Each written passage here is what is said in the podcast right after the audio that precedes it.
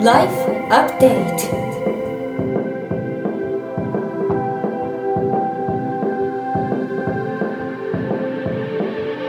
ライフアップデートライフアップデート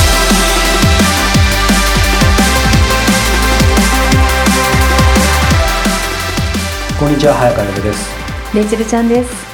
さあやってまいりましたライフアップデート今日第7回ですが、えー今日はオープニングトークどうしようかなと毎回思っていて、えーこの番組の前身の「菊間が」の時はですねもうほとんどその場でぶっつけだったんですけど、はい。まだ慣れない、えー早川としては今日は一応ちょっと考えてきたネタがあってですね何でしょうか？ネタってことじゃないんですけどお題電車の中、うん、電車の中。はい、電車の中ってレイチェル何してますか？私はですね、オーディオブックをずっと Audible っていうアプリを使って好きな本をですね、それこそ7時間ぐらいのあの英語の本をですね、一日中聞いてるんですね。すごいな。だから一冊を300回ぐらい聞いてるんです。え？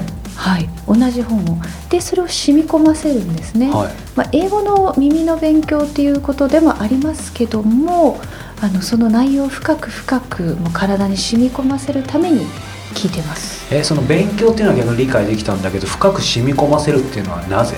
例えばあの作者自身の声でその話を耳からこう入れてそしてあなんかあのいい話だなで終わってしまうんじゃなくてそれがもう本当に当たり前のようにこの思考自分の思考の癖を書き換えるぐらいもうじゃあある意味その作者のそうかまさに、えーメッセージとか思考とかをそのままインストールするぐらいまそれぐらいに300回でもまだまだ新しいあの発見が多いので。それすごいよそうですか。でもね、うんそれをしながらブログもアップしたりしてるんであの集中してない時もあるんですけどただでも聞かないよりは聞いた方がマシだなと思って常にもう移動時間シャワーの中ベッドの中。シャワーの中って何？お風呂に Bluetooth のスピーカーとかそあるってこと？うなんですそうなんです。ウォータープルーフのでキッチンにも持っていき変な話トイレにも持ってどこにでも持ってってあの起きてる間意識がある間は全部浴びてますね。それすごい。でもさ、うん。やっぱりそれって義務とか勉強って感じじゃないってことだよね。あ楽しいです。気に入った音源をずっと聞いてるんです。いやすごい。好きな方のポッドキャストも本田健さんのポッドキャストもあー。400回近くを7週聞いてますもん。地球一周違う。いや早川さんは何やってるんですか逆に？いや僕はそれこそこうねあの英語の勉強をし,、うん。てる時はまさにそういうの分かるけどやっぱそれずっとやってたら残念ながら僕はその何百回とか聞けないから。えそうですか。いやそそう。だからそいやそれこそなんだろう最近は、ある意味レイチェルと逆ではい。本当にそれこそぼーっとしてたりなんかいわゆるビジネスとか左脳が動くことじゃない、うんある意味非効率というか、うん。無駄っぽいぼーっとしたり、まあ直ちに何か役に立つわけじゃないなんか小説とか詩を読んだりとかなんかそっちだね、あじゃああえてオフにするというか。そうそう今そういう感じかもしれない、うん。散々常にオンでやってて、だから今なんかインタビューになってなってきちゃった。逆にレイチェルも人間だから、レ 人間だからさね。怒られそうだけど宇宙あよく宇宙人そうそう。いやだからその逆にオオフの時っていつ作ってんの？結構あのオフの時ってあの仕事と勉強の境目があんまりないので、例えばだ翌日の台本を読み込むとか週末にご紹介する映画を見るとか本を読むっていうのは、まあ、仕事なんですけどもただオフはそれこそプライベートの本を読む。うん。プライベートの音源を聞く。うん。なのプライベで、ートの音源、はい。音楽じゃなくて音源。音源ですね。あ音楽も仕事で聞いたりするのであ遊びであの友達のライブを見に行くとかあとはあのお酒を飲みながらあの映画を見るとか。なのでまさかお酒飲みながらオーディオブックもあんの？あお酒を飲みながらもちろん家にいればそうです。しカフェであのゆっくり本を読みながらオーディオブックな日本語の本を読みながらプライベートの本で英語でオーディオブック。えそんなことできんの？なので BGM ですよね。さすがに完全には入らないよね。ただふっとあの日本語から気がそれて英語に集中しちゃうと英語の方が聞こえちゃすうので。ごいね。だそれはオフなんですよ自分にとっては。なるほど。はい答えになってない。いやいやなってます またレイチェルの宇宙人ぶりが少し出ましたが。が出ちゃいました。はこれ何の話だったか忘れましたがオープニング電車の中でしたね、はい、ということで、はい。ね皆さん電車の中で何をしてるのか。でも結構ゲームしてる人が多い多いですね。ふと見てほとんどの人してますけどね。うん面白いですよね。皆さんレイチェル派か早川派かそしてゲーム派か、うん。また皆さんお便りください。宛先はこちらって見えないですけどね。見えないですけど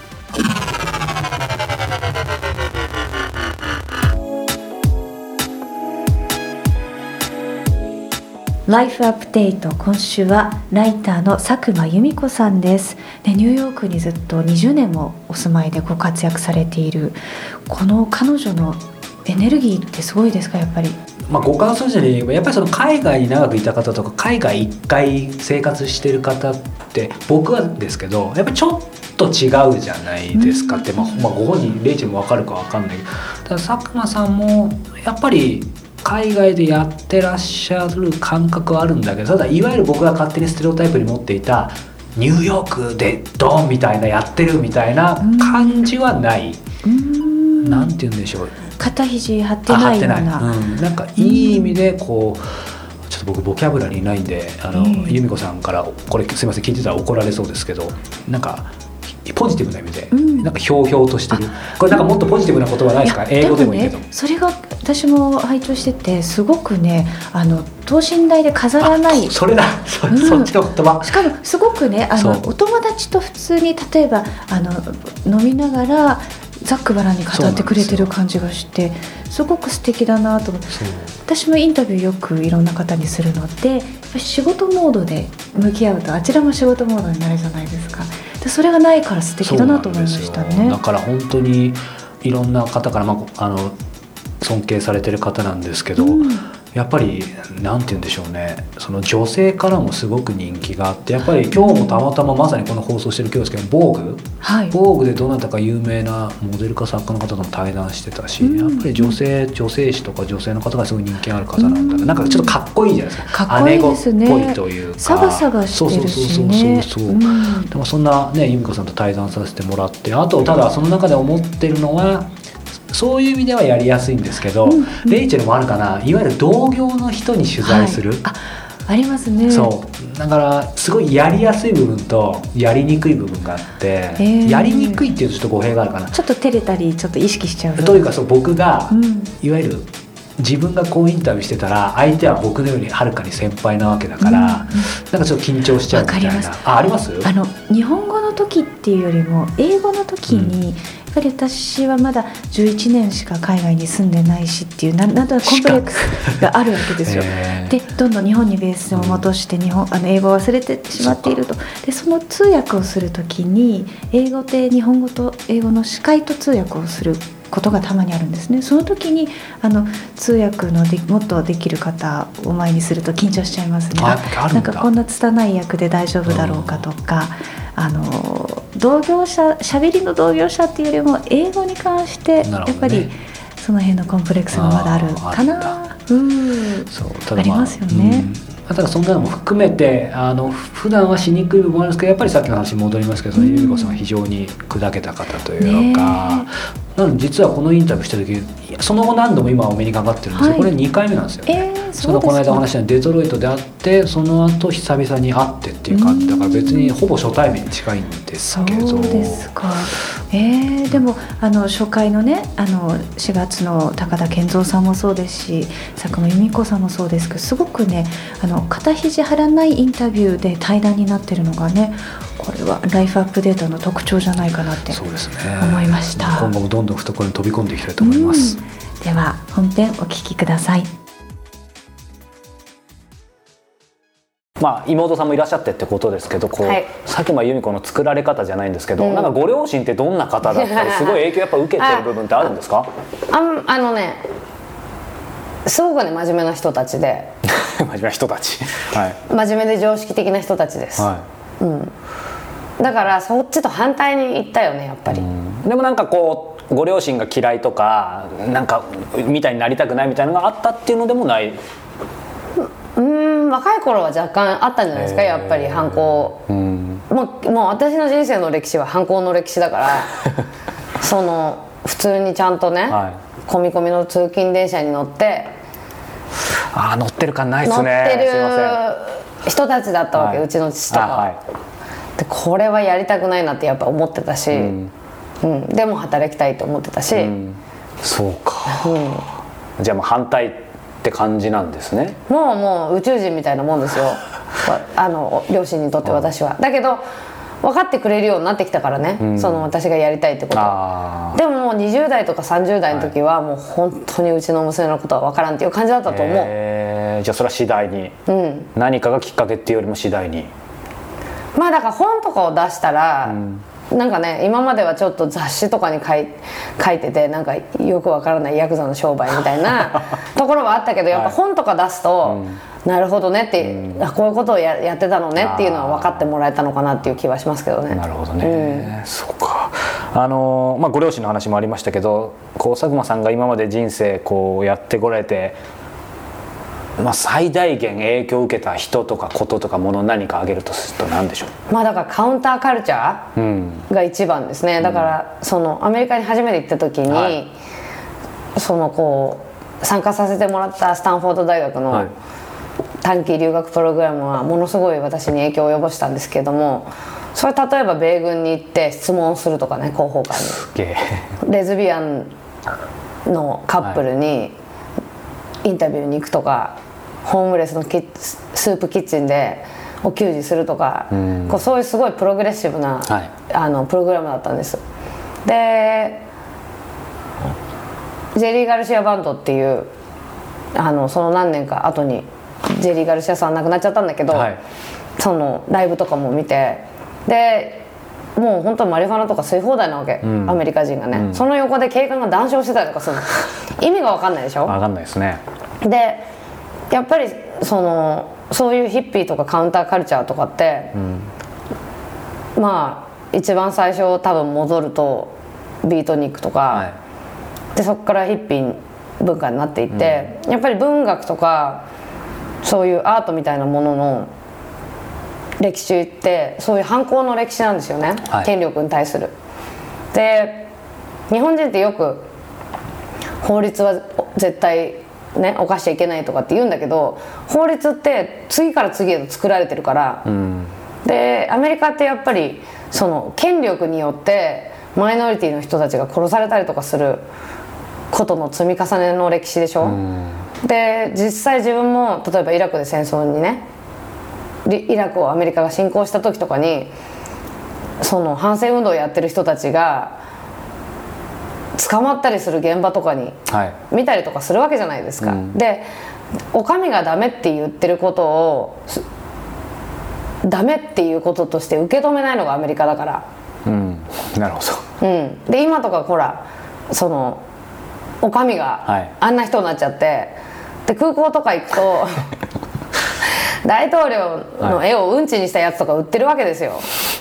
すごいですよね。そう。空港で売っちゃうんですか、空港で売っちゃうんですよ。それはその国の玄関でしょ、だからそのお上が決めたことは必ずしも正しくないっていうことを多分私はアメリカに行って教わったし。なるほど。うん、で今ね日本は選挙でいろいろ大変ですけど、こう決められたことを全部鵜呑みにするのは民衆の仕事じゃない、はい。間違ったことは間違ってるって声を上げないといけないし、そういうことをやっぱり私はアメリカに教えてもらった気がするな、今ちょうどこうそういう意味でアメリカニューヨークで、まあ、得たものっていうことをね、あの図らずも答えていただいたんですけどニューヨークにまあえー、とトータルでもニューヨークオンリーにすで住んでるっていう感じ？まあ住んでる場所はそう。ですよね、ん。ニューヨークで得たものじゃなくて、ニューヨークによって失ったもの奪われたものって何ですかね？あるかなそんなの。振り返って。なんか諦めたりしたかな。ない気がする。すごい。いやだってだからなんか自分があのまま日本にいたら多分違う人生になってたと思うけどなんかもう20年近く経っちゃいましたけど、でもなんかこう例えば友人ご友人とかに「なんか行って変わったね」みたいなとか言われることはないんですか？いやもちろん変わったんじゃんそれは。なんだろう変わった。でも外人扱いされますよ普通に。されますか？されますされますあのこの人外人だから。外人だと思ってもらってまず間違いないんで。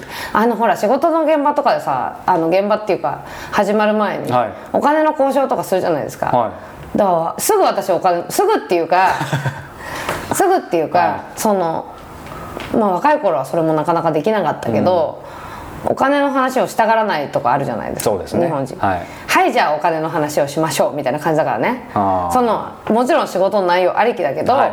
そこをなあなあにしたまま進めちゃうと絶対後でおかしなことになるから、そうですね。うん、でも言いにくいことを全然言える性格だから、みんながもじもじしちゃうようなこと、うんそういうところとかはやっぱり外人って言われる。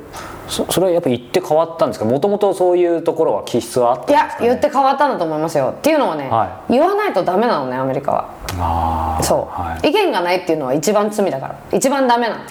なるほど。そう。なんか言ったその変な意見よりもダメなんですね。言わない言わないっていうのがダメ、意見がないっていうのもダメなの、でパーティーとか行くでしょ？すぐ政治の話とかするじゃないですか、はい。アメリカ人って。で意見求められた時に答えられないとダメなんですよ。はいだからなんかなんとなくみたいなのは一番特にね私みたいな世界に生きてると、インタビューの現場でね「こうどう思いますか?」って言ったら「君はどう思うの?」って返される時とかある。からそれで答えられないとものすごいかっこ悪いからさ、はい。っていうのでやっぱりこう そ鍛えられますね。う鍛えられますよ本当に。カウンター受けますよね。すぐ振られますから。もう会社の2番目の会社アメリカの会社だったんですけど、はい。それも会議とかで,、でまあ、その頃はそんな今よりもね英語もそんなに多分、まあ、できると思ってたけど自分では、やっぱり会議中とかに、だんだんもうずっと英語だし、はい。つまんねえなと思って 他のこととか考えてると「はい、どう思う?」って来るわけ、えーっとみたいな、そう恥ずかしいでしょ、はい。だからもう常にどんな球を投げられても打ち返せるように、みたいなのね。やっぱ鍛えられたんでしょうね。鍛えられましたよ、そうか、Weekly Update.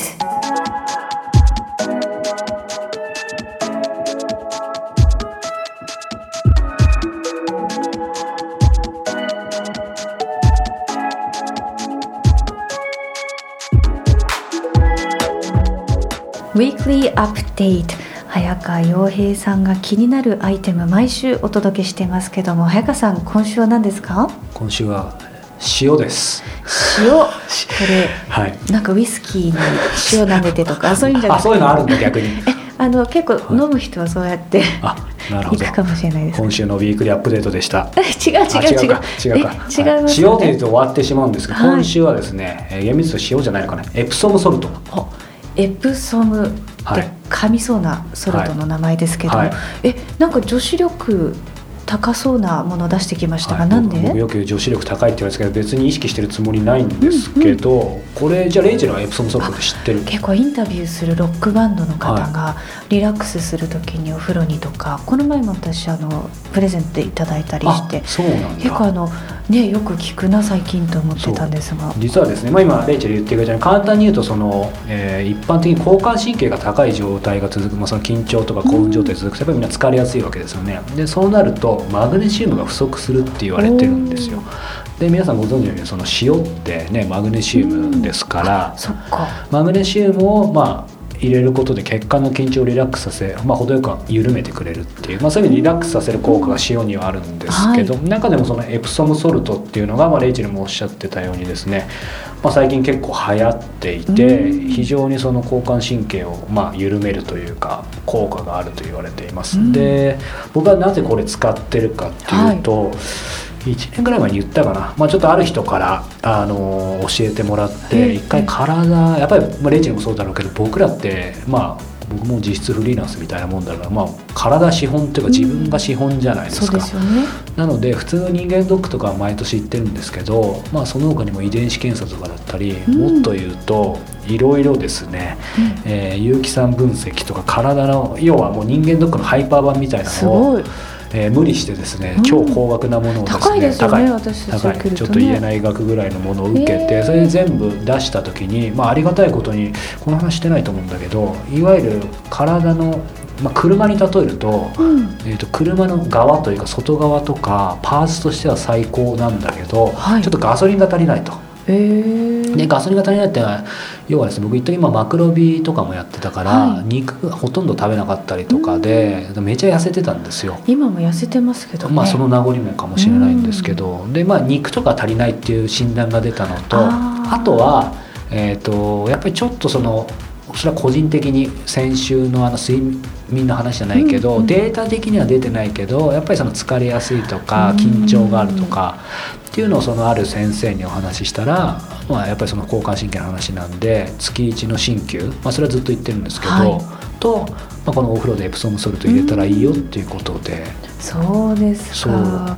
あでもそういう意味でもエネルギー不足って私たち日常これだけ忙しくいろんなものに情報にまみれてるとね、ふっとなんかデトックスして余白の部分をねだからすごくエネルギーがどんどん出ていくけども余白の部分がね違うもので埋められちゃうといけないからお風呂浸かるっていうのもいいですそうね。なんですよ。だからそのエプソムソルトもちょうど皆さんアマゾンとかで検索すると、まあ、結構質のいいものが今こういう時代なんで1 0キロとか、うん。まあ、ちょっと場所取りますけど。10キロ結構ねお米で5キロでも場所取るの。でも非常にいいものがそれで割安で買えたりするのでうちにエプソムソルトが溢れてるんですけど溢れてるというか、まあ、場所取ってるんですけど。うん。ちなみにレイチェルその入浴といえばなんか、はまあねこの間オーディオブックで聞いてるのかな、まあ、ありますがリラックス、完全リラックスモードの入浴もあるんですか？入浴結構あの面倒くさがり屋なので、あとお酒休館日がないんで夜お風呂に入るっていうのは結構危湯 険船入んないんです危ね険なんですね、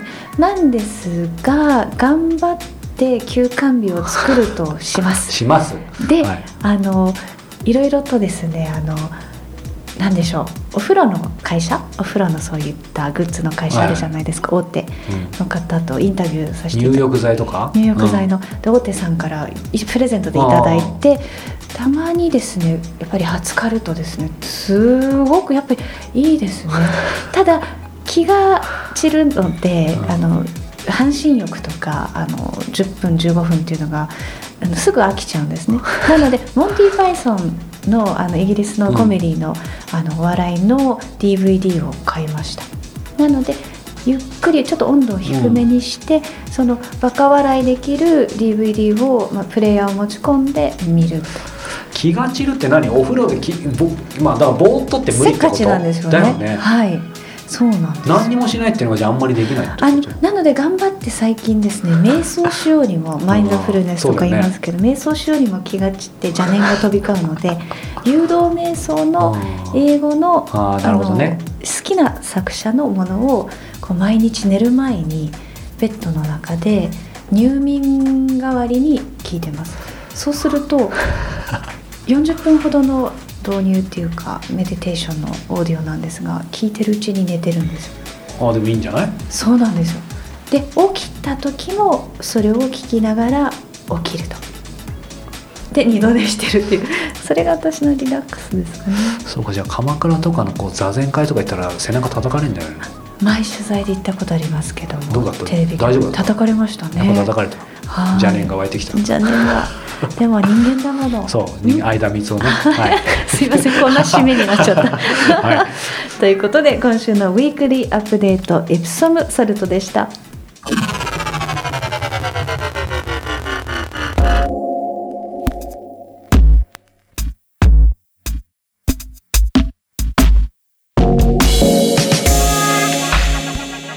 ライフアップデート今月はライターの佐久間由美子さんお届けしてますけども本当にあのサバサバしてねそうですね。うん初対面だと思えないような感じですよね、私も聞いてて初めてお会いし,、まあ、お会いしたような気になってますからね、はい。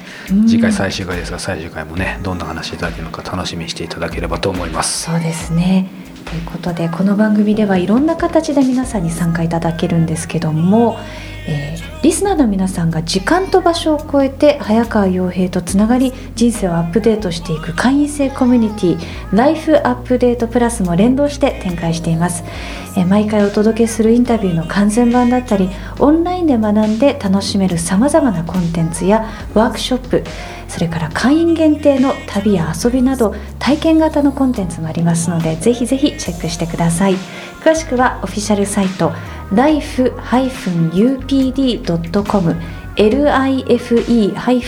life-upd.com をご覧ください。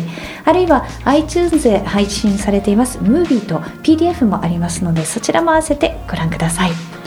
今レイチェルのこう声聞きながらちょっとふとジャストアイデアなんですけどやっぱりこの「ライフアップデートプラス」っていろんなこうワークショップだったりもしようと思ってるので機会があればこうレイチェルにね、まあ、実はさっき始まる前もお話してたんですけど、はい。やっぱ話し方講座とかだったり、うん。